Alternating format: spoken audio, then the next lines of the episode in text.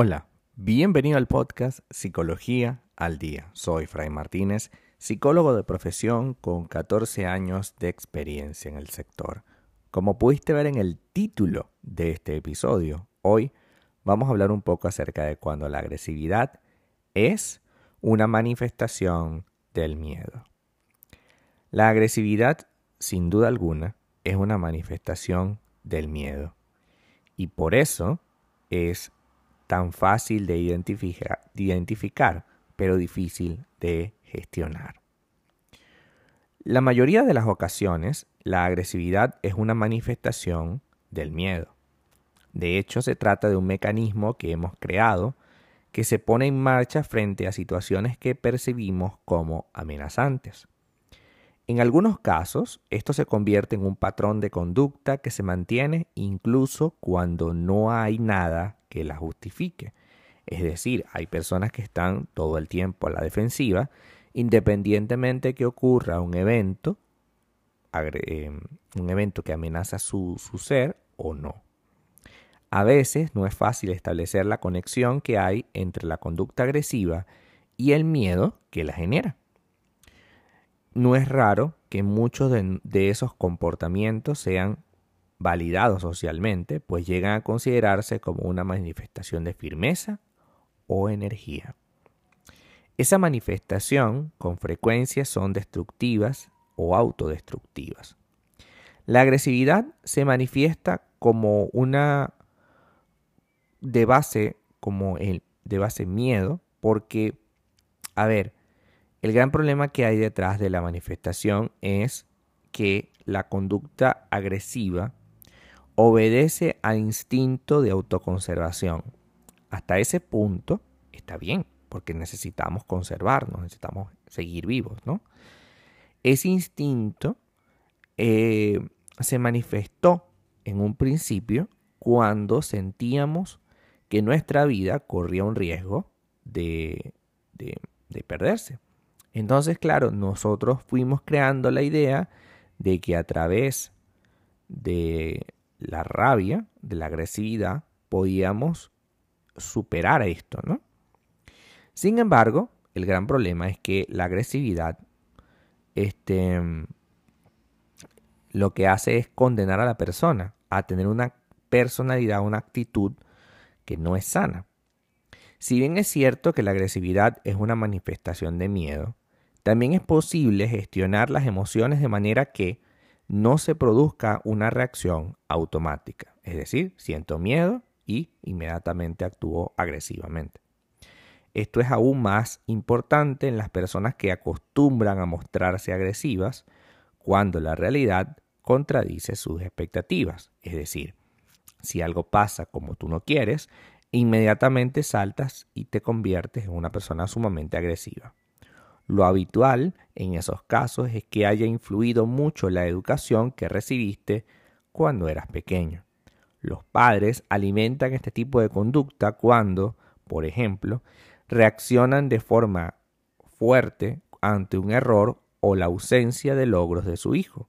Por un lado, incrementan el miedo a que le, hagan esta conducta agresora y por el otro, le transmiten un patrón de conducta indeseable. Cada vez que algo no ocurra de acuerdo a tus expectativas, debes comportarte como yo. Ese básicamente es el patrón de conducta que nos enseñan algunos padres en casa.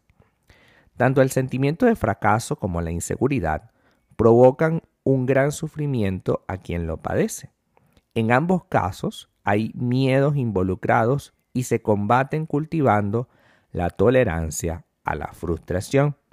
Quien tenga un umbral de tolerancia a la frustración bajo, es decir, no pueda tolerar ni siquiera un poquito de frustración, es evidente que tendrá una conducta agresiva. ¿Por qué? Porque no sabe cómo gestionar esto que no se da de acuerdo a sus conceptos y deseos. Las conductas agresivas se reducen cuando se comprende la naturaleza del miedo que encubren. Por eso tan importante es revisar por qué existe el miedo. de qué te estás tratando de cuidar. Las personas que eh, tienen parejas agresoras tendrían que preguntarse primero si esta dinámica es la que quieren tener en su vida. Porque una persona que ya ha aprendido a vivir de esa manera, le va a costar mucho salirse de allí. Entonces vendrías a ser tú quien tenga que estar pendiente de qué es lo que necesitamos. No todo el tiempo nosotros vamos a tener la fortuna de, de tener a alguien compasivo y tranquilo que nos diga lo que, lo que debemos hacer para, para mejorar un poco, ¿no? Hay veces que nos quedamos solos por estar todo el tiempo a la defensiva, agresivos.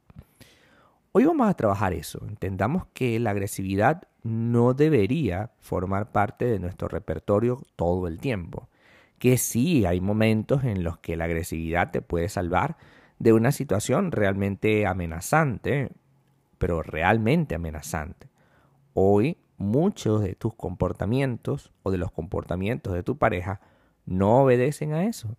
Al contrario, obedecen solamente a una baja tolerancia a la frustración, a un miedo constante a que algo no pase de acuerdo a sus, deseos y al final se convierte la rabia en una especie de capricho que siempre uso para obtener lo que quiero. Y de tal manera, eh, definitivamente no es algo que deberíamos promover. Así que trabajemos hoy para entender que sí, la rabia, la agresividad es una manifestación del miedo. Toda persona agresiva teme mucho, tiene mucho miedo, pero esto no puede ser un algo que justifique su agresividad. Sabemos que una persona agresiva tiene un miedo. Ataquemos el miedo, ataquemos esa causa. Si aún atacando la causa y trabajando con la persona para salvaguardar esa causa, ese miedo, aún sigue siendo agresiva porque así lo ha aprendido, pues tenemos la opción, siempre la vamos a tener, de abandonar ese proyecto porque esta persona no puede meternos en nuestra vida un nivel de estrés, porque una persona agresiva siempre va a generar niveles de estrés muy altos a quienes tiene a su alrededor, porque todo el tiempo estaremos como a la defensiva, como esperando el golpe, ¿no?